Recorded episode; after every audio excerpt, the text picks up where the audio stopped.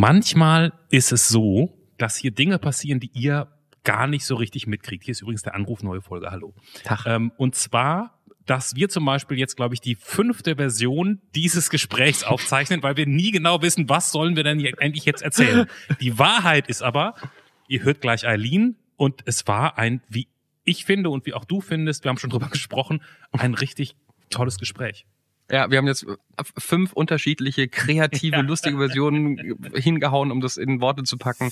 Eileen ist so positiv, obwohl sie auch wirklich Negatives erlebt hat. Stichwort MS-Erkrankung. Es war eine Plauderei über absurde Fernsehformate, aber auch so ein bisschen über philosophische Dinge, was man im Leben ändern würde, wenn man könnte. Und, und falls ihr nur nebenbei äh, eine Karriere als Ladendieb plant, hier ja. gibt's ein paar richtig gute Tipps für euch. Ja. Und am Ende schenken wir euch wirklich was. Oh ja, genau, stimmt.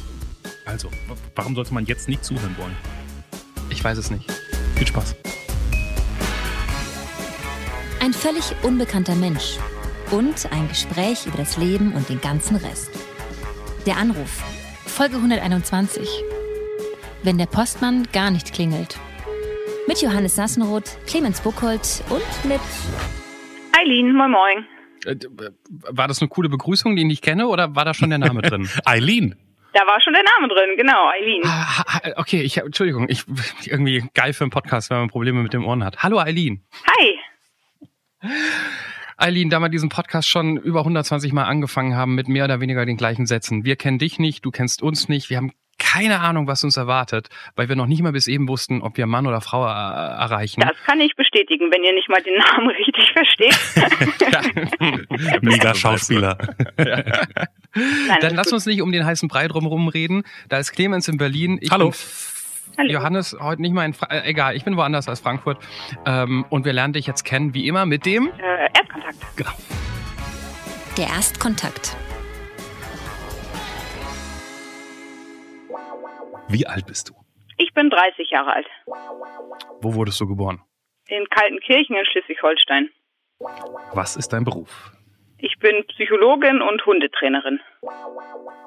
Wer war der letzte Mensch oder Tier, ähm, mit dem du vor diesem Anruf gesprochen hast? Ähm, ja, mein Freund und mein Hund wahrscheinlich. Hast du dich schon mal strafbar gemacht, Eileen? Äh, ja, ich fürchte schon mit Weglaufen vor dem Ladendetektiv war halb spannend vielleicht. Wir kommen nochmal drauf zurück. Warum hast du zum letzten Mal geweint? Netflix-Serien und so zählen nicht. Ähm, vermutlich im Zusammenhang mit meiner MS-Diagnose, glaube ich. Komm, angeben kann jeder. Die Frage ist viel besser. Ähm, worin bist du richtig schlecht? Ähm, Im Kochen. Welchen Menschen, den du noch nie getroffen hast oder schon lange nicht mehr gesehen hast, würdest du gerne mal wieder treffen? Ich würde sehr gerne mal wieder meine äh, Studienfreunde aus Marburg treffen. Die habe ich schon mehrere Jahre nicht mehr gesehen. Wenn du dir selber eine Nachricht zehn Jahre zurückschicken könntest an die Eileen, die gerade mal 20 geworden ist, was wäre deine Botschaft?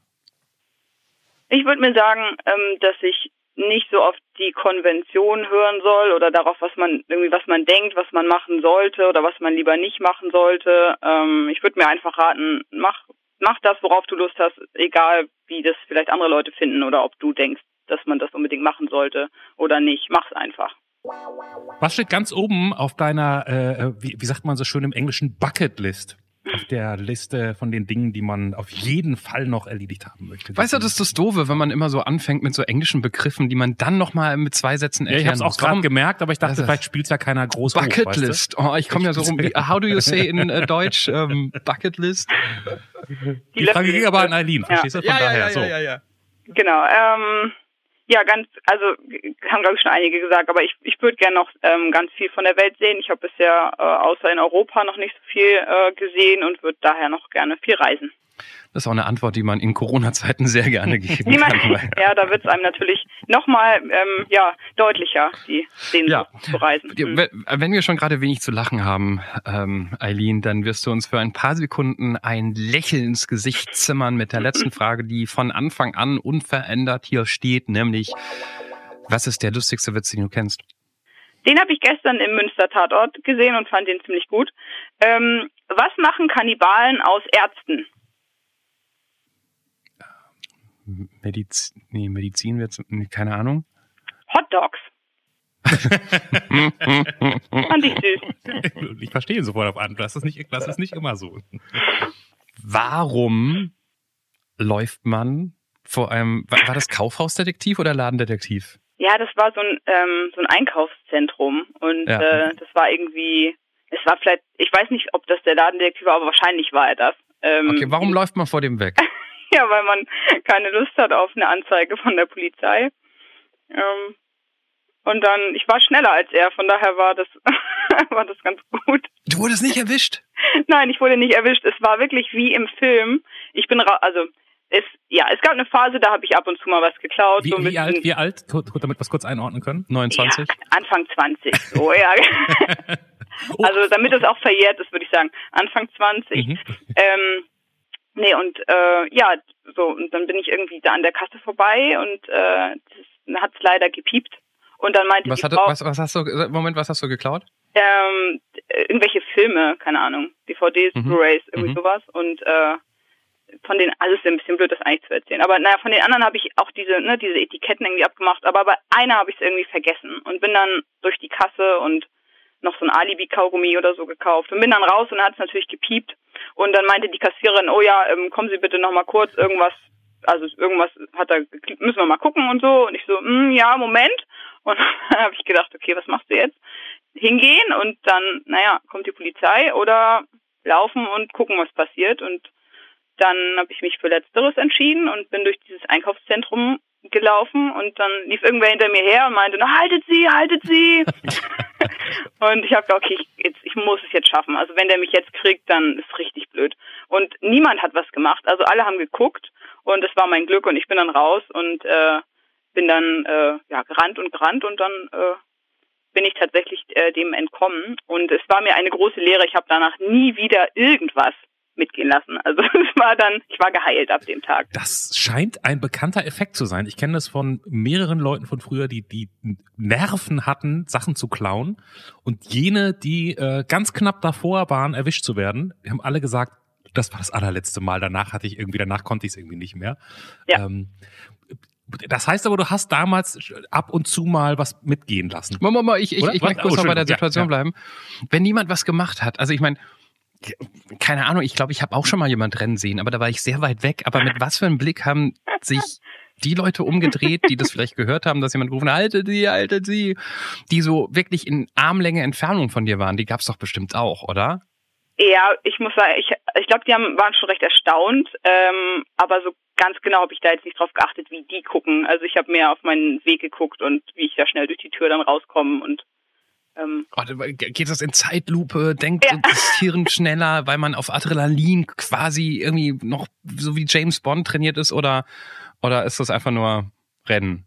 ja, das Adrenalin merkt man schon. Also das ist schon alles dann sehr, sehr da, äh, so was da gerade passiert. Aber ähm, auf die Leute habe ich nicht so geachtet, weil ihr, ich meine, ihr, ihr kennt das Spiel irgendwie. Ne? Wenn Kinder nicht gesehen werden wollen, dann machen sie die Augen zu und denken, sie sind dann weg. Und ich glaube, so ähnlich war das auch in der Situation. Ich habe gedacht, wenn ich die nicht angucke, dann ähm, sehen die mich vielleicht nicht oder so.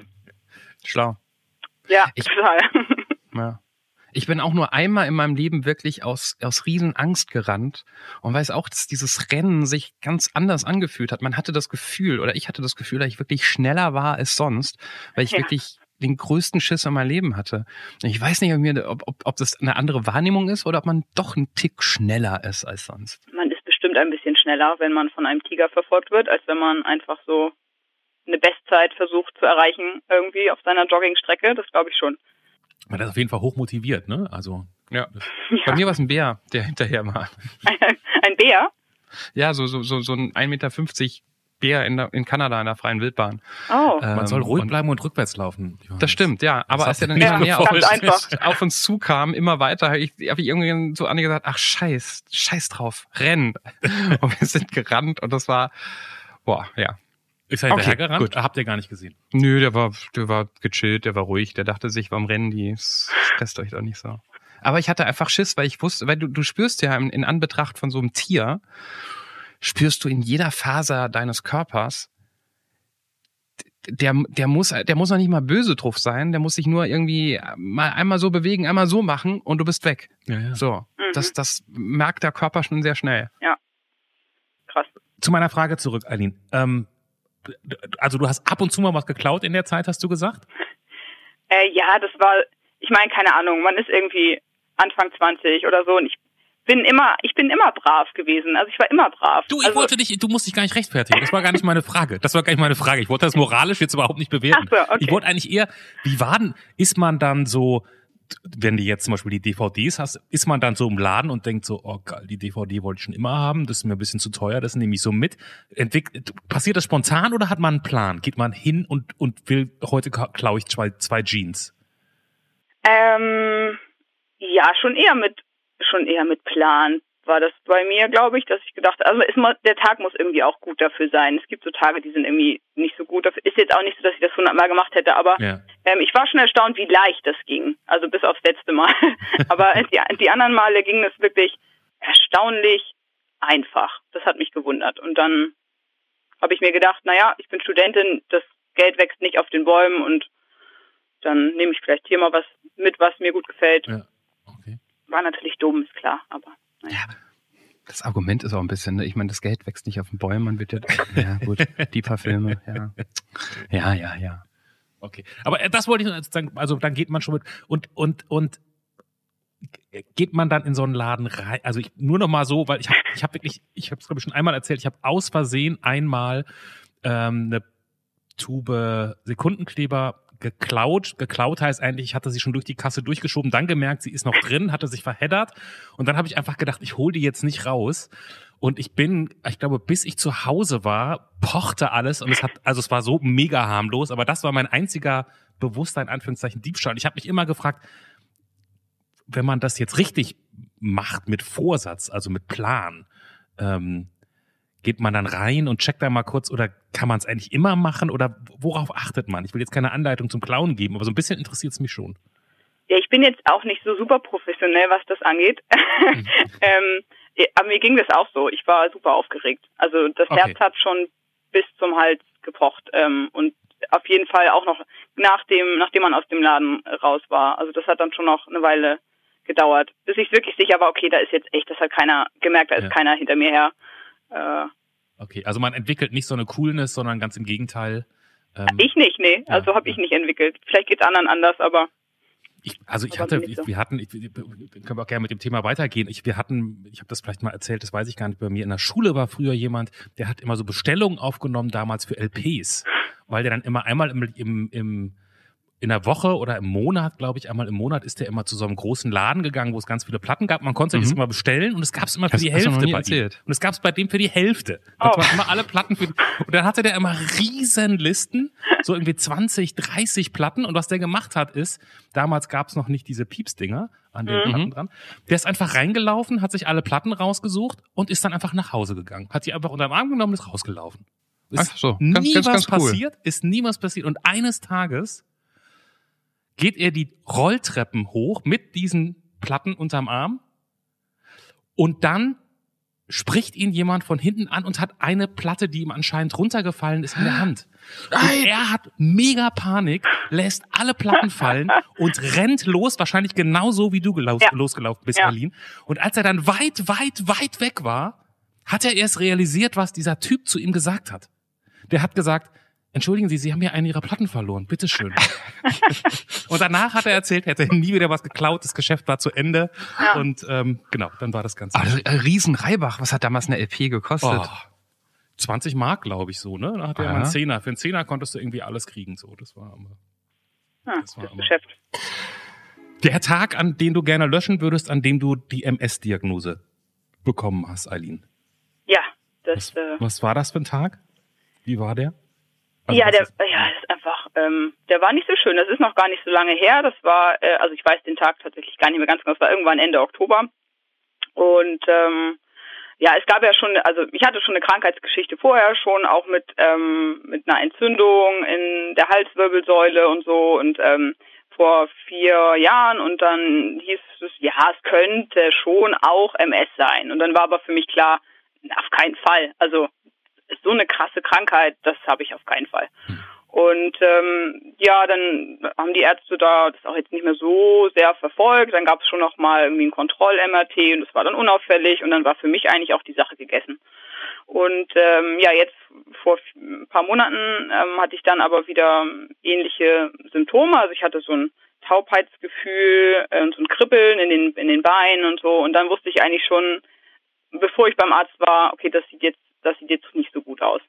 Und ähm, dann gab es ein paar Untersuchungen, also ähm, zwei MRT-Untersuchungen. Und ähm, wie ich es dann erfahren habe, war tatsächlich eigentlich durch den Befund, den ich beim Hausarzt abgeholt habe, also ein Zettel, ähm, weil ich den für den Neurologentermin brauchte und habe dann den Befund bekommen und stand dann drauf, ja, wir haben ähm, Entzündungsherde im Kopf gefunden und äh, das lässt die Diagnose Multiple Sklerose zu. Und ähm, ja, danach habe ich das noch mit dem Neurologen besprochen, aber das ähm, ja, ist natürlich eine unschöne Sache. Also niemand freut sich, wenn er hört, dass er unheilbar ähm, erkrankt ist. Das klingt so, als hättest du da eigentlich eher ein Rezept abgeholt oder hast du da mit jemandem gesprochen in dem Moment, wo du das schwarz auf weiß gesehen hast? Nee, an dem Tag habe ich tatsächlich mit niemandem gesprochen. Ich wollte einfach nur ähm, die Befunde alle komplett zusammen haben, bevor ich zum Neurologen gehe. Und ich war eben äh, ein paar Tage vorher im MRT und hatte das Ergebnis noch gar nicht ähm, bekommen. Und ähm, ja, habe das einfach nur abgeholt. Und dann natürlich gelesen. Und das, also und dann sitzt man draußen im Auto vor der Praxis oder zu Hause oder wie, wie war dieser Moment? Genau, ich habe das dann mitgenommen und habe mich ins Auto gesetzt und habe dann den Zettel gelesen. Und ja, ich hatte es ja, also ich hatte es ja schon erwartet, jetzt nach dem, was vorher schon war mit, mit den Symptomen und so, aber wenn man es dann schwarz auf weiß ähm, sieht, ist es natürlich nochmal was ganz anderes. Wie war denn der Moment dann? Also noch nicht mal ein Arzt, der dir irgendwie Rede und Antwort stehen kann oder eine Begleitung, du sitzt da alleine im Auto und dann so ein Schlag ins Gesicht. Ja, das war wirklich ein Schlag ins Gesicht. Also ich war naja, also ich hatte ein Stück das Gefühl, das Leben ist jetzt vorbei. Ich hatte das Gefühl, okay, das, das war's jetzt. Du kannst nichts Großartiges mehr machen. Wer weiß, wie es jetzt weitergeht. Also man hat natürlich dann die schlimmsten Ideen erstmal. Ich dachte, okay, vielleicht mhm. sitzt du in einem Jahr im Rollstuhl und ähm, du wirst kannst nie wieder eine andere Arbeit suchen, weil dich stellt dann eh keiner mehr ein. Wenn die Beziehung scheitert, dich nimmt sowieso nie wieder ein anderer Kerl. Also für mich, da habe ich gedacht, okay, es ist durch. Wenn der Hund nicht mehr lebt, ich werde nie wieder einen neuen haben können, weil äh, so und ähm, das waren weil unser Bild von MS auch immer so von den schwersten Fällen geprägt ist, ne? Das, immer. das wir haben über, über weiß nicht, ja. Medien oder Erzählungen. Ja, ich hatte auch sofort ähm, das Bild einer Frau von uns aus dem Dorf, also als ich Kind war, hatte die eben MS und die ähm, habe ich gesehen, ne, wie die mit dem Rollator dann unterwegs war und dann mit dem Rollstuhl und dann halt irgendwann gar nicht mehr. Und das sind dann die Bilder, die man so im Kopf hat. Ähm, jetzt weiß ich, dass das nicht so sein muss und mein Neurologe ist auch ähm, eigentlich ganz optimistisch und meinte, weil ich bisher noch nicht so viele Schübe hatte, wird wahrscheinlich relativ ähm, harmlos verlaufen bei mir. Und er meinte, meine Chancen, dass ich mh, hm, bis zur Rente gar nicht so große Einschränkungen habe, sind relativ groß. Und die Forschung ist ja auch im Moment ähm, ja sehr aktiv, aber trotzdem ähm, ja ist das keine schöne keine schöne Aussicht. Aber wenn dein Neurologe mit dir über die Rente und falls wir, falls wir über die, die klassische Rente und das klassische Renteneintrittsalter sprechen, hm. ist das doch eine sehr weite Perspektive, oder? Ja, das also gut im Sinne, die, ja, man, die man nicht. Klar, aber äh, also er weiß das natürlich nicht, man weiß das nicht. Also klar. du weißt bei MS nie, wie es verläuft. Und er sagt aus seiner Erfahrung und wahrscheinlich wird es so sein oder ne, mit so. Naja, aber klar, okay, das ja. weiß ich natürlich nicht. Also es kann auch anders laufen. Musst du Medikamente nehmen? Ähm, ja, also man kann Medikamente nehmen, man kann eine sogenannte Basistherapie machen und äh, dazu habe ich mich auch äh, entschieden. Das heißt, ich nehme jetzt ähm, jeden Tag äh, Medikamente und ja, werde entsprechend da engmaschig überwacht. Hm. Ich, ja, also ich, ich, ich lustigerweise, ich kenne zwei MS-Fälle in, in, in meiner Umgebung. Die eine Person hat innerhalb von zehn Jahren tatsächlich von ah, der hat aber eine komische Rückenhaltung zu, ah, der kann gar nichts mehr. Ah, okay. Mhm. Ähm, und die andere Person steht genauso wie du mitten im Leben. Man muss Medikamente nehmen, sagt, okay, ich, ich spüre schon manchmal auch was in den Gelenken so ein bisschen, aber ich habe ansonsten keine Einschränkungen. Und man, man kann da auch ganz gut durchkommen. Und das Absurde ist, was ich dadurch gelernt habe durch sie, ähm, wenn man schwanger ist und da die Natur ist ja, also die Natur ist ja das Geiste, was es gibt auf der Welt, Ja, oder? Wenn ja. ihr denkt, Apple-Produkte oder irgendwas ist eine scheißgeile Technik, die Natur ist noch mal geiler. Du kriegst keine MS-Schübe, wenn Ja. du denn welche bekommen würdest an sich, wenn du schwanger bist. Ja, das ist total faszinierend. Leider will ich keine Kinder. Ja, ist ja auch kein Dauerzustand, jetzt ständig schwanger zu sein. Ähm, aber ich find's total krass, dass eine Krankheit, die ja eigentlich gegen deinen Körper kämpft, so an sich mit den Schüben, offensichtlich merkt oder dass der Körper merkt, ähm, äh, schwanger, ich muss hier noch jemand schützen ähm, und irgendwas passiert. Ich glaube, man weiß noch gar nicht mal, warum das so ist, Mhm. oder? Weiß man das? nee, ich glaube nicht. Äh, Irgendwas passiert da, was das verhindert. Und ich finde es, ich, ich finde das, das hat mich voll baff gemacht. Ich konnte es erst nicht glauben. Ja, das ist, finde ich auch ziemlich faszinierend. Ist auch vielleicht ein Ansatz für weitere Forschung. Also wenn man da rausfinden würde, welches, keine Ahnung, welches Hormon oder keine Ahnung, wie das funktioniert, vielleicht kann man das später für Heilung oder so nutzen. Weiß ich nicht. Jetzt, also du hast vorhin gesagt, Diagnose bekommen im Oktober, also die, Oktober 2020, ne? Mhm, ja. Ähm, jetzt sind wir Januar 2021. Der erste Schockmoment aus dem Auto ist schon, liegt schon ein gutes Stück hinter dir und du hast gerade gesagt, dass dein Arzt natürlich immer mit, in Anführungszeichen, kann dir keine Garantien geben, aber sagt, du hast eigentlich einen ganz sozusagen guten Verlauf, soweit man das sagen kann, oder milden Verlauf wahrscheinlich zu erwarten. Ähm, Im Kopf, du hast vorhin gesagt, du bist ähm, zum einen Hundetrainerin, zum anderen auch Psychologin. Ja. Hilft das, dass man Psychologin ist in dem Moment, um sich selber zu reflektieren und sich selber so ein paar Banden links und rechts zu setzen, um vielleicht nicht im, an, am Anfang durchzudrehen, sozusagen?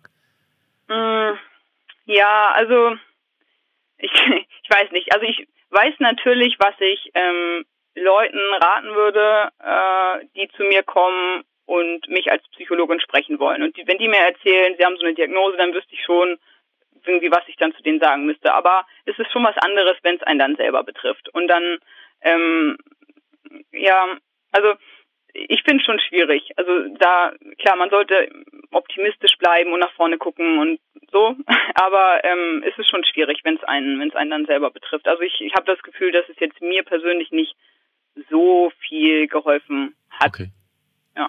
Und den anderen Leuten würdest du sagen, optimistisch bleiben und nach vorne gucken? Oder was würdest du jemandem raten, der zu dir kommt und sagt, ich habe diese Diagnose bekommen, ich kann damit nicht umgehen? Ja, ich denke, es ist äh, völlig normal und es ist auch völlig in Ordnung, wenn man er- also in der ersten Phase einfach, man ist geschockt, man darf, man darf weinen, man darf traurig sein, man Mhm. darf wütend sein, das ist alles total okay.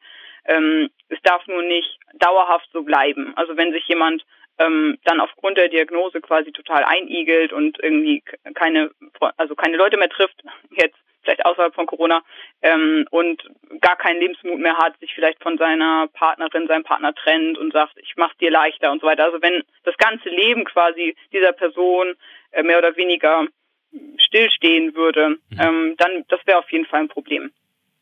Ähm, daran müsste man dann entsprechend arbeiten. Aber so diese die Anfangszeit, wo ich mich eigentlich noch so drin befinde, in der man so geschockt ist, es auch vielleicht nicht glaubt, in der man wütend ist und sich die Warum-Frage stellt, die total sinnlos ist, ähm, die ist okay, das darf nur nicht ewig anhalten. Ja, okay. Und hast du dir die Warum-Frage auch gestellt? Ist das, Klar, ist das ein natürlich. Automatismus? Das passiert. Ja, auf jeden Fall. Auf jeden Fall. Okay. ja. Haben die Hunde mehr geholfen als die Psychologie? Ähm, ja, mein Hund, mein Hund, klar, der hilft mir immer, wenn es ähm, wenn es mir schlecht geht. Das ist einfach, ähm, Hunde sind sehr faszinierende Tiere und ähm, dem, meinem Hund ist das völlig egal, ob ich MS habe oder nicht oder ob ich zwei Beine habe oder eins oder ob ich frisch geduscht bin oder nicht. Das ist meinem Hund sowas von egal und das ist schon, das ist schon angenehm. Das ist bei Menschen natürlich nicht immer so der Fall. Nur mal ganz kurz am, am, Rande quasi nebengefragt. Hast du erst sozusagen, bist du erst Psychologin geworden und hast dann gedacht, ich mache jetzt noch mal mit Hund als Hundetrainerin oder wie kam es zu dieser für Außenstehende durchaus etwas ungewöhnlichen Berufskombination? Ja, das war eigentlich, es war eigentlich fast parallel. Also ich habe schon während des Studiums angefangen, mich im Tierschutz äh, zu engagieren und habe dann da auch ein, zwei Pflegehunde gehabt und ähm, dann irgendwann einen eigenen Hund und der hatte dann mit dem habe ich gearbeitet, aber kam dann auch an meine Grenzen und habe dann bin dann zu einem Hundetrainer gegangen, ähm, mit dem ich mich dann ähm, angefreundet habe und bei dem ich dann später ähm, die Ausbildung zur Hundetrainerin gemacht habe. Und das war alles parallel zum Studium. Also ich habe ähm, jetzt die ganze Zeit immer entweder ähm, studiert und die Ausbildung nebenbei gemacht oder jetzt inzwischen eben eine psychologische Arbeit äh, als Teilzeitstelle plus dann noch ähm, am Wochenende die Hundetrainerarbeit. Das ist immer irgendwie beides gewesen. Genau. Kann man sowas verbinden? das ich fragen das, viele ich, Leute, es, es ja. Muss ja nicht immer gleich mit äh, Delfinen schwimmen sein, um Menschen zu helfen. Aber Hunde haben ja auch eine sehr beruhigende Wirkung. Hm. Äh, ich habe tatsächlich Anfang des Jahres mit einem sehr, sehr guten Freund gesprochen, der tief, tief, tief in, in, in Problemen drin hängt. Und er sagt, der Hund, der da neu reingekommen ist, der hat ihn mehr oder weniger gerettet. Der hat ihn aus dem Haus gezogen. Ja, das kann ich mir gut vorstellen. Ja, nicht umsonst nutzt man ja generell viele Tiere, aber auch gerne Hunde ähm, in der Therapie. Und das kann man wunderbar verbinden. Also sowohl ähm, habe ich schon mit meinem Hund ähm, mit Kindern äh, zusammengearbeitet, was ähm, total gut funktioniert hat, ähm, als auch Dinge, die ich im Hundetraining gelernt habe, äh, oder aber andersrum Dinge, die ich äh, im Studium gelernt habe, im, im, im, Hundetraining angewandt und so, äh, auch umgekehrt. Ich schon, okay. auch Im Hundetraining hast du Sachen gelernt, wie du mit Menschen, ja. Es gibt, gibt ja auch, also es gibt, gibt da durchaus, ähm, es gibt Parallelen. Weil die, die, Erziehung von Kind und Hund ist nicht gleich, weil das Ziel ein anderes ist. Ne? Das Kind soll irgendwann eigenständig werden und äh, so. Ach, naja, hm, weiß nicht. So die wünschen sich zumindest die meisten Eltern. Ja. Ähm, aber, aber, es gibt natürlich Parallelen. Aber äh, wo genau nutzt du das, dass du mit äh, Kindern und Hunden arbeitest?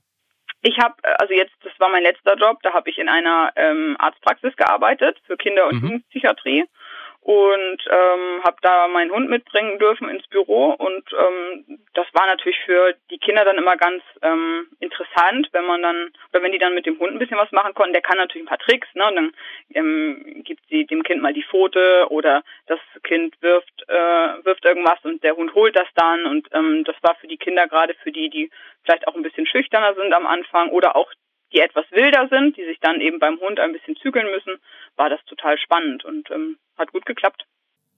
Ich wollte nochmal, also eigentlich wollte ich diese deine Hundetrainerin-Engagement nochmal sozusagen kurz am Rande streifen. Ich wollte nicht, ich wollte nochmal ganz kurz zurück oder nochmal kurz zurück zu deiner Krankheit. Wie guckt Eileen von, ich sage mal, September 2020 und von Januar 2021 wie hat sich dein Blick aufs Leben verändert? Hat er sich verändert, bestimmt.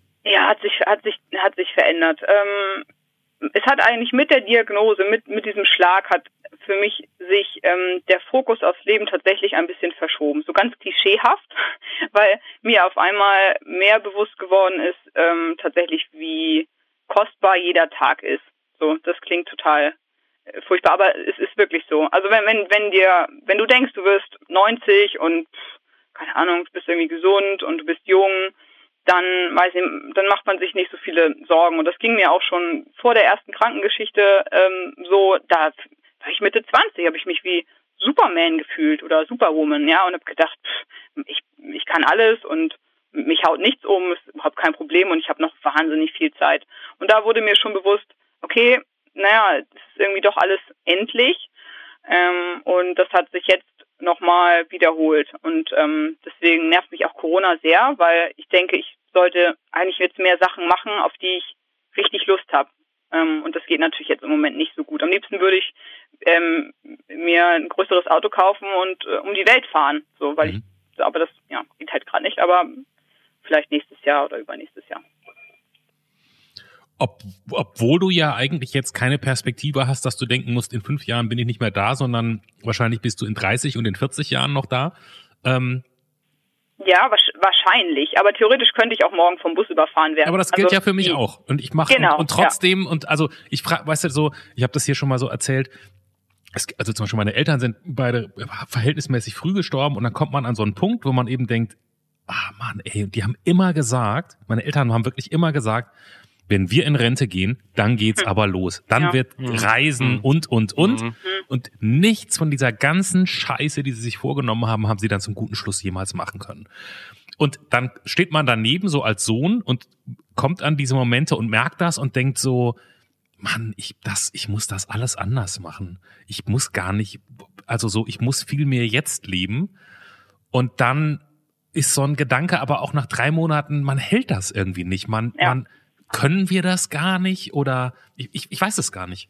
Ja, es ist schon schwierig, weil, weil wir so in diesem Alltagstrott mehr oder weniger gefangen sind und ähm, ja, ist dann ist dann doch geht, das Leben läuft weiter, man es geht einem gut so und dann ähm, rückt das wieder in den Hintergrund und man fühlt sich sehr oder oft sehr gefangen in diesen äh, Alltagskonventionen mhm. mit Arbeit mhm. und aber ich kann jetzt ich muss da jetzt hingehen und was denkt mein Chef und was weiß ich. Ähm, das fällt uns schon schwer. Deswegen mir ging das auch so, dass ich ähm, nach nach diesem äh, ersten Krampfanfall und so weiter 2017 ähm, sehr stark diesen Gedanken hatte, ich muss jetzt alle meine Wünsche sofort erfüllen. Ähm, und das ist dann aber auch nach einigen, ja, keine Ahnung, also nach einiger Zeit ist das auch so ein bisschen wieder abgeflacht und die Normalität hat mich wieder eingeholt, weil ja auch dann die Krankheit nicht so, das war halt irgendwie abgehakt für mich, das war irgendwie weg und dann ähm, hat mich das tatsächlich auch nicht mehr so tangiert. Ähm, und das ist eigentlich schlecht. Man sollte sich das mehr vor Augen führen, wie kurz ja. das Leben ja, was, was heißt, kann. Was heißt schlecht? Also ähm, Zwei Dinge. Ich finde erstens, nur weil man sowas verständlicherweise ähm, negativ erlebt hat, wie jetzt bei Clemens, ne? oder ich meine, es gibt ja ganz viele, ich glaube, die Generation unserer Eltern oder von dieser Zeit, die, die haben natürlich nie drüber nachgedacht, während so einer Arbeitsphase in ihrem Leben da auszubrechen und was anderes zu machen. Und die haben natürlich alle immer gesagt, ähm, ey, das mache ich dann, wenn ich in Rente bin. Diesen mhm. Satz kenne ich von niemandem aus meinem Alter.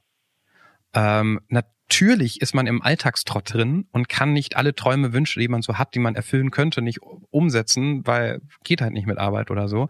Und man hat nun mal nicht die Eier zu sagen, dann kündige ich halt den Job und mache ein Jahr Auszeit und komme dann wieder. Aber ich kenne wirklich niemanden in meinem Alter, der sagt, aber wenn ich in Rente bin, dann mache ich da all das. Ich, ich glaube, das ist so eine Generationenfrage, Generationenfrage, wo, wo sich so eine Einstellung schon geändert hat. Erstens das, wollte ich sagen. Ich glaube, wir sind schon ganz gut in mal was, mal was anderes machen. Und zweitens, nicht jeder Mensch wird ja automatisch dadurch glücklich, dass jeden Tag Miraculi ansteht. Ne, wird ja auch irgendwann langweilig. Äh, kann nicht jeder Tag Miraculi-Tag sein. Du kannst nicht immer ständig Reisen machen und wow und es gibt ja auch Menschen, die eine Normalität wollen und brauchen und dadurch glücklich werden. Ja, klar. Weißt du, was ich meine? Es geht sowieso darum, dass du das machst, was für dich das Beste ist und womit du glücklich bist. Und ähm, natürlich will nicht jeder ähm, in einem Jeep um die Welt reisen. Äh, wenn du darauf keine Lust hast, sondern du zufrieden bist mit deinem Leben, wie es ist, ist das ja, ja, wunderbar. Aber ich bin, ich bin auch immer wieder, ich, ich finde Reisen auch toll, aber ich bin immer sehr froh, wenn ich wieder zu Hause bin, so zum Beispiel. Also ähm, nur, nur weil man eine Krankheit erlebt hat, muss man jetzt nicht doch irgendwie alles umschmeißen. Also man kann's und sollte es, wenn man das Bedürfnis hat, aber man muss es nicht. Es ist kein Reiseimperativ für Menschen, die krank waren.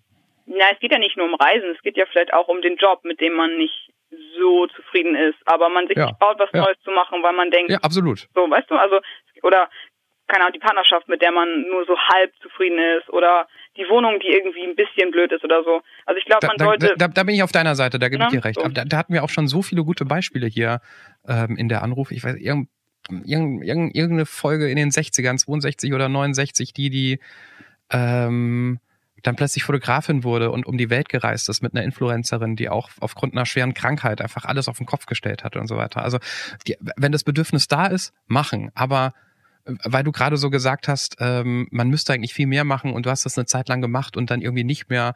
Ähm, wenn wenn sich's gut anfühlt, finde ich es jetzt auch nicht dramatisch. Auf, keinen Fall, natürlich. Das ist, das ist immer das Wichtigste. Es muss sich immer gut anfühlen. Was, was glaubst du denn, Eileen, weil du das vorhin gesagt hast, also wenn du jetzt an dein zehn Jahre jüngeres Ich ähm, die Nachricht schicken könntest, mach mehr das, worauf du Lust hast. In dem Moment, in der Situation, wo du warst mit 20 dann, ähm, hättest du das verstanden? Hätte das was mit dir gemacht? Rein hypothetische Frage natürlich. Mm ja, weiß, also das kann ich natürlich jetzt schwer sagen, aber ähm, vielleicht hätte ich es verstanden, weil ich bin einfach generell eher ein Mensch, der so schaut, ähm, ob das ob, ob ich das jetzt wirklich machen sollte oder nicht. Überwiegen die Vorteile, überwiegen die Nachteile. Und wenn ich mir nicht sicher bin, ähm, mache ich es vielleicht lieber nicht. So, und das war ich natürlich auch schon eher mit 20, von daher vielleicht hätte mein 20-jähriges Ich das dann angenommen, wenn das 30-jährige Ich ähm, ihm rät, äh, Dinge anders zu machen. Ja, vor allen Dingen, wenn man jetzt mal drüber nachdenkt und wenn man jetzt, wenn ich jetzt wirklich ein, eine Nachricht von meinem zehn Jahre älteren Ich kriegen würde, ich glaube, der würde ich schon große Bedeutung. Ähm, Wahrscheinlich, ja. Aber ich, ich glaube, ich, ich, ich überlege nur gerade, wie ich so mit 20 drauf war und was man so vom Leben dachte und was man über sich selbst dachte, dass man irgendwie doch irgendwie weiß, wie der Hase läuft. Ja. Ich glaube, das Ding ist, ähm, wenn, wenn du deinem jüngeren Ich sagen möchtest, hey, hier ist eine lebensbedrohliche oder eine lebensverändernde Geschichte passiert, die die Nee, das sagst du, du hast nur einen Satz, du kannst jetzt nicht, du kannst jetzt nicht noch irgendwie ein halbes Buch dazulegen. Ach so, du hast nur einen Satz, Nee, nee, stimmt. du kannst nur sagen, ja, aber, hier, aber du, das 20-jährige Ich versteht das ja nicht, wenn du sagst, hier mach nur das, was du möchtest. Ja, mach ich doch. naja, weißt du? vielleicht wird man nochmal anders drüber nachdenken. Wenn ich jetzt denke, dass mein, mein, mein zehn Jahre älteres Ich schickt mir diese Nachricht, dann würde ich vielleicht wirklich nochmal anders. Ich glaube, du musst die, die Erfahrung, die dahinter steckt, die zu dieser Aussage führt, mach mehr das, was dich glücklich macht, muss man wahrscheinlich gespürt haben und dann ist es ja auch schon zu spät. Werfe ich jetzt einfach mal in den Raum um diese Frage. Naja, sehr Theorie, sehr Theorie, Theorie. aber es, ja, kann schon sein, ja. Ich, ich sage auch immer, man, ich glaube, ich, ja, jeder würde immer noch mal genau das machen, wenn es immer so heißt, oh, wenn ich noch mal zehn Jahre zurückgehen könnte und noch mal alles verändern könnte. Ich glaube, die meisten Menschen würden gar nicht so viel verändern, weil wenn du eine, eine Situation zwar veränderst, wo du sagst, oh, das habe ich immer bereut, dann würdest du danach immer irgendwie andere Sachen machen, die zu einer ähnlichen Situation führen, wo du jetzt bist, weil man nun mal der Mensch ist, der man ist und so handelt, wie man ist. Schluss mit der Philosophie. Wenn Corona vorbei ist, was machst du als, was, was machst du als erstes? Von den Sachen, die wir jetzt alle nicht können. Oh Gott, als erstes ähm, treffe ich meine, meine ganzen Freunde wieder und ähm, freue mich drauf, wieder Spieleabende mit denen zu machen, wieder auf Stammtische zu gehen, ähm, ja, einfach meine Freunde wieder zu treffen. Das mache ich als allererstes. Wenn du reisen kannst, wo reist du dann hin, wenn du das wieder darfst? Ähm, wenn ich reisen darf, ähm, das kommt ein bisschen drauf an, wie viel Zeit ich habe. Da ich noch sehr viel von der Welt sehen würde, kommt es da ein bisschen drauf an. Aktuell habe ich ja, also habe ich ja einen Hund, das heißt, der kommt immer mit zum Reisen. Mm, Deswegen bin ich im Moment eher so ein bisschen an Europa und an den Landweg gebunden. Aber mm, ich interessiere mich sehr für Osteuropa. Ich würde auch gerne noch mal ähm, nach Großbritannien fahren. Ähm, Und das geht ja auch mit dem Auto ziemlich gut. Ach, der Hund, der, der Hund muss, äh, reist immer mit. Ja, der Hund reist mit ähm, und dann wird eben ja entweder per Auto und dann im Hotel gereist oder mit Wohnmobil oder Wohnwagen oder so und dann ähm, kann die ja problemlos mitfahren. Ah, okay. Das heißt aber natürlich auch, wenn es irgendwann mal, ähm, weiß ich nicht, ob jetzt Australien oder Amerika oder irgendwas auf deiner Liste steht, da braucht es ein bisschen mehr Organisation, wenn der Hund mit darf oder soll. Ja, der Hund würde nicht mitfahren, weil ähm, also fliegen würde ich ihr jetzt nicht unbedingt zumuten, einfach nur für einen Urlaub. Ähm, das ist, glaube ich, nicht so super. Ähm, ich hoffe noch, dass sie sehr, sehr lange noch lebt, ähm, aber diese größeren Reisen ähm, über den Ozean und so, die sind geplant für die Zeit, ähm, wenn der Hund nicht mehr da ist. Aber natürlich ist ja natürlich der Hund mit dir als Hundetrainerin, der der hört auf alles. Das ist der einfach der der best ausgebildetste, hörende, sich verhaltende Hund überhaupt, oder? Ja, natürlich. Wie heißt es, ähm, der Schuster hat immer die schlechtesten Schuhe oder so?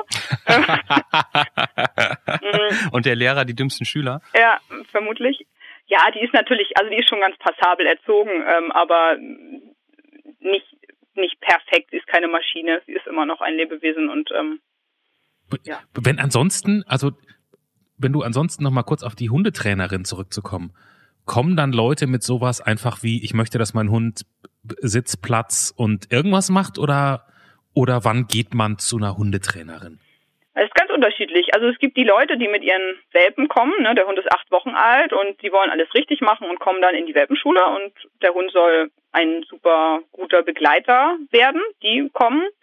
Ähm, dann kommen die mit ihren Hunden in der Pubertät, die dann auch gar nichts mehr hören.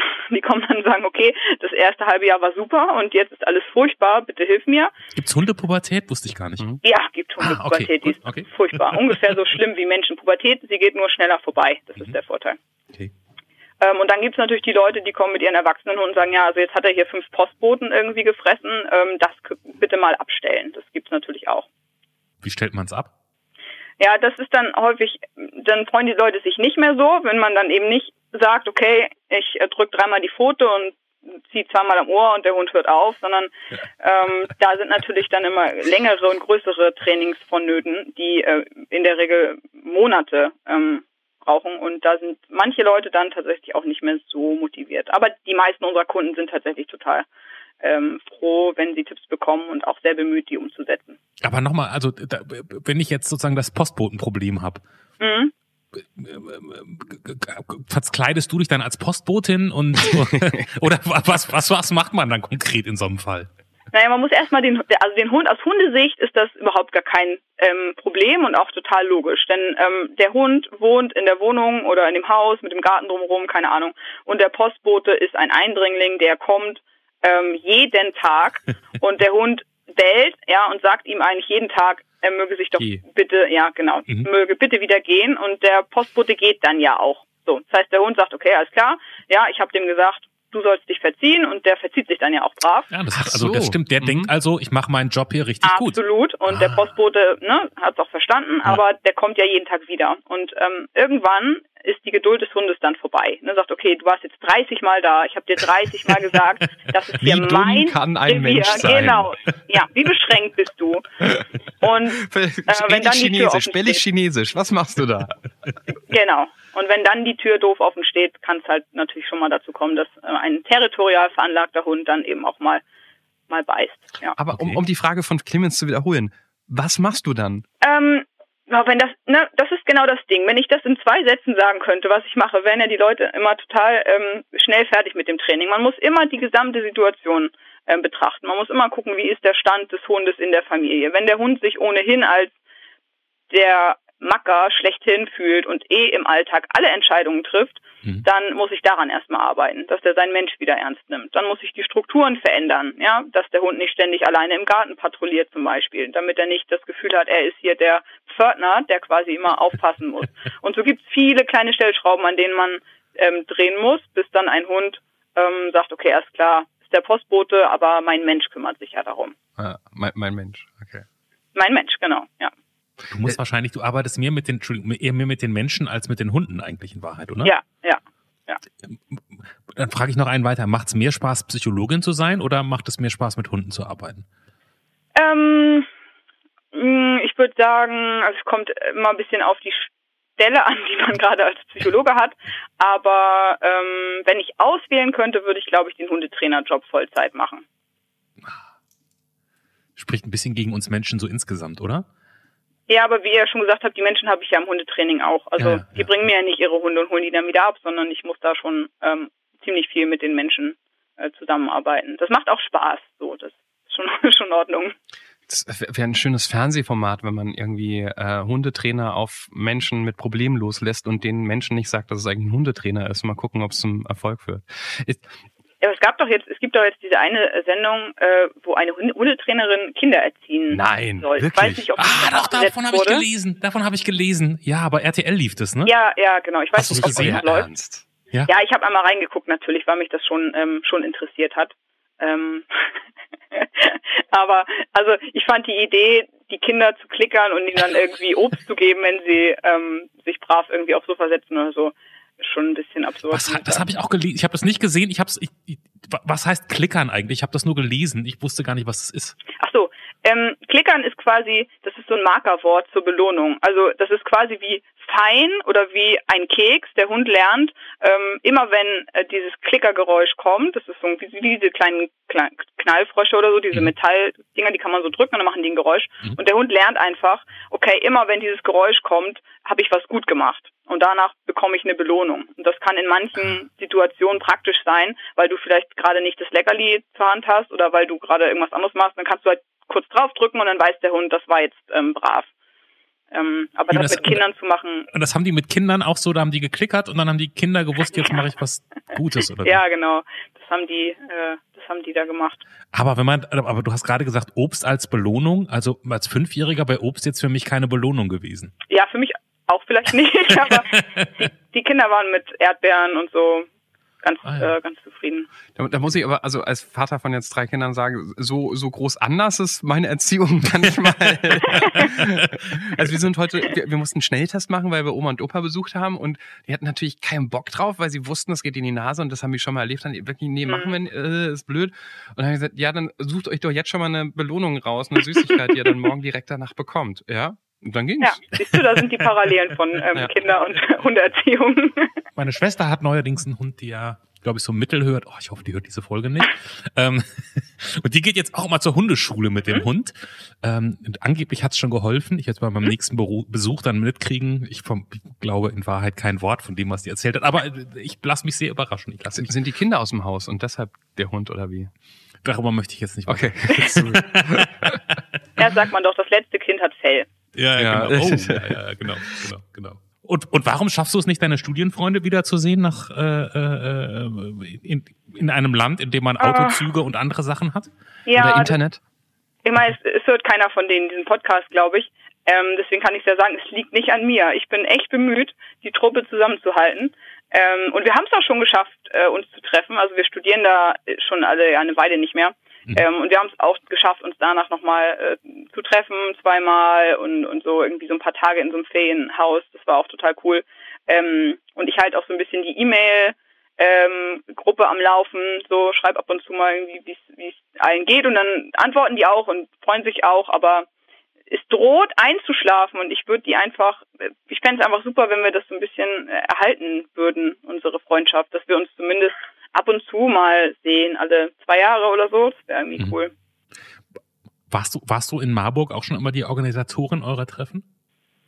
Ähm, ja, ein bisschen. Ich tatsächlich, ja. Wir haben auch so Spieleabende gemacht und die habe ich oft organisiert. Ich weiß, neigt irgendwie dazu, de, der Organisator zu werden in Gruppen.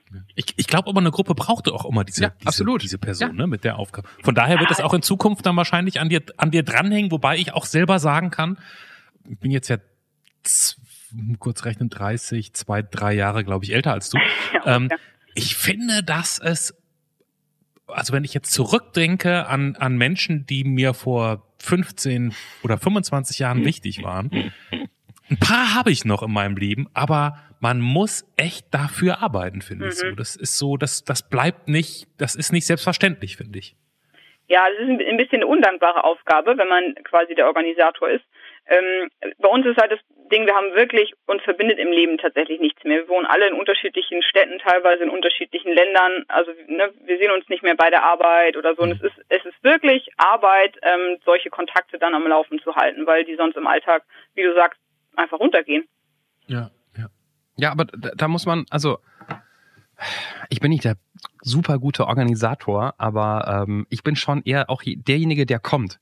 Also es gibt so ein paar Freunde, wenn ich mhm. nicht zu denen fahre, ich, hätte ich die seit zehn Jahren nicht mehr gesehen. Die kommen nicht zu ja, mir genau. oder so. Ähm, und dann ist man irgendwann auch mal im, im Laufe dieser Freundschaft auf Distanz ähm, vielleicht auch verstimmt oder denkt sich so, warum muss ich immer? Aber das ist, glaube ich, so ein falscher Stolz, den man schlucken muss, weil entweder ist es das einem wert oder nicht, dass man immer derjenige ist, der das entweder organisiert oder kommt oder wie auch immer. Weil die meisten sind ja nicht aus Böswilligkeit so, wie sie sind. Und es gibt nicht überall Leute, die halt so mobil sind und sagen, hey, dann komme ich übers Wochenende oder so. Ähm, und es, es lohnt ja auch, das dann zu machen, weil man die Menschen mag. Ja, ich hoffe, ich hoffe, dass die nicht eigentlich äh, insgeheim schon seit vier Jahren irgendwie total genervt von mir sind und hoffen, dass, oh, das dass Eileen sich nicht mehr meldet. Ähm, ich hoffe, dass das so ist, wie du sagst. Ich, ich kann nur ganz kurz aus meinem eigenen Leben erzählen. Ich kann nur empfehlen, ich habe tatsächlich vor Mann, ist das schon lange her. Unfassbar. lass, lass uns aufhören, die Jahre Vor 20 Jahren oh. habe ich äh, mit zwei Freunden zusammen einen Blog ins Leben gerufen, den es bis heute gibt, auf den nur wir zugreifen können. Ähm, und wo man immer so ein bisschen schreibt, was gerade so in seinem Leben ist, muss man nicht, kann man, wenn man will. Manchmal schreibt ein halbes Jahr keiner, dann schreiben in einem Monat, schreiben wir alle fünfmal und dann wieder nicht so sehr. Ähm, und wir wohnen, die, die, die, die eine wohnt auf, die eine wohnt auf einem anderen Kontinent. Ähm, und trotzdem hält uns das sehr zusammen. Das nur mal so als Tipp für alle irgendwie. Das ist irgendwie, hat sich bei mir sehr gut, hat sehr gut funktioniert, um so ein bisschen immer auch den Alltag der anderen mitzukriegen. Und ich glaube, das, das verbindet immer noch ein Stück weit.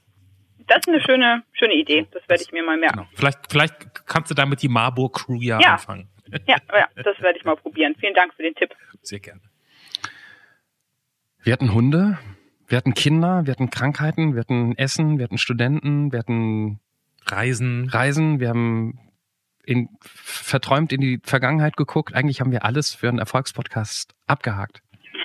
Ja, wir brauchen, äh, wir brauchen noch was von dir am, am Ende dieses Gesprächs. Und zwar brauchen wir von dir ein, ähm, ein Input für unser Fotomotiv für deine Folge, was die anderen jetzt schon alle sehen können. Ähm, ich hätte gerne einen Land Rover Defender. Wenn. Boah, boah. Fährst du das? Nee, noch, noch nicht. Ähm, den hatte, also mein Vater hatte einen ähm, und äh, den hat er dann, weil es ein sehr teures Auto ist. Ähm, mit dem ist er auch so rumgereist und so und irgendwann konnte er sich den, konnte den einfach nicht mehr finanzieren und hat den abgegeben an eine Agentur, die ähm, Autos für für Filme, Filmproduktionen ausleiht. So. Mhm. Und äh, die haben dann dieses Auto übernommen und haben, ähm, ja, haben den seit, äh, oh Gott, keine Ahnung, 14 Jahren oder so. Das Auto ist uralt, uralt inzwischen. Ähm, und mit dem Mann von der Agentur habe ich auch noch Kontakt und ähm, ja, bin jetzt quasi dabei, mir das Auto von meinem äh, verstorbenen Vater zurück zu organisieren. Und Ich ich hab's gerade gegoogelt in der Ausführung. nicht die Äh, neue. Du musst eine ältere Ausführung Achso, nehmen. hier gibt's, hier gibt's, hier gibt's Land Rover Defender 110 Predator und da ist so ein MG auf dem Dach installiert. Das vermute ich ist es, ist nicht das, woran du denkst, aber das sieht schon so ein bisschen aus wie, sagen wir mal, so 15 Liter auf 100 Kilometer, oder? Dann, dann bist du aber sparsam gefahren. Wenn es reicht, ja, genau. Also ein- Freund von mir zu Studienzeiten hatte ein Freund von mir auch einen äh, Land Rover, den ich immer fahren durfte, wenn ich mal irgendwie fahren, also wir waren Arbeitskollegen und gute Freunde und konnte ihn immer haben. Ich habe gesagt, Dani, bei aller Liebe, das kann ich mir nicht leisten, das Ding zu tanken. Wenn du mit dem Ja. Land Rover getankt hast, bist du an die Tankstelle gegangen und die Leute an der Kasse haben gesagt, ah nee, das stimmt, was- nee, das kann nicht sein. Doch, doch, doch. doch. Ja, so ist es leider. Ja. Das kriegen wir auf jeden Fall hin. Ähm, der Land Rover Defender wird natürlich in deinem Titelbild drin sein. Ist ja keine Frage. Ja, Ma- machen Dank. wir gerne. Oh Mann, Johannes, erzählen wir das andere noch kurz mit dem Buch? Jetzt sind wir schon fast durch, ne? Ach, das wollten wir unterbringen. Ah, das Ähm, ist jetzt, ist jetzt. das machen wir gleich in der Machen Aftershow-Party. wir in der Aftershow-Party. Okay, dir doch einen schönen Abend und grüß mal Hund und, und Mann. Ja, mache ich, mache ich. Das war Der Anruf. Von und mit Clemens Buchholz und Johannes Sassenroth. Technische Unterstützung Andreas Deile. Die Stimme im Layout, also ich, Andrea Losleben. Für mehr Infos und Mitmachen der Anrufpodcast.de. Entweder habt ihr einfach vergessen auszumachen, seid wie Maxi jetzt eingeschlafen zum Beispiel, das werde ich nie vergessen, diesen Kommentar. Ähm, oder ihr äh, interessiert euch wirklich für unsere Aftershow-Party und ähm, wenn ihr diesen Podcast mögt, solltet ihr das auch. Denn wir haben ja vor einiger Zeit, also sprich in der Ausgabe vor dieser, was anderes gemacht, was uns gut gefallen hat, Johannes. Wir haben in einem Buch rumgeblättert. War gar nicht geplant, das hat sich so ergeben, weil Clemens Sekunden bevor wir anfingen mit der Aufzeichnung ähm, mir eine lustige Frage vorgelesen hat. Und das hat uns sehr gefallen, weil das Gespräch sich ganz anders entwickelt hat.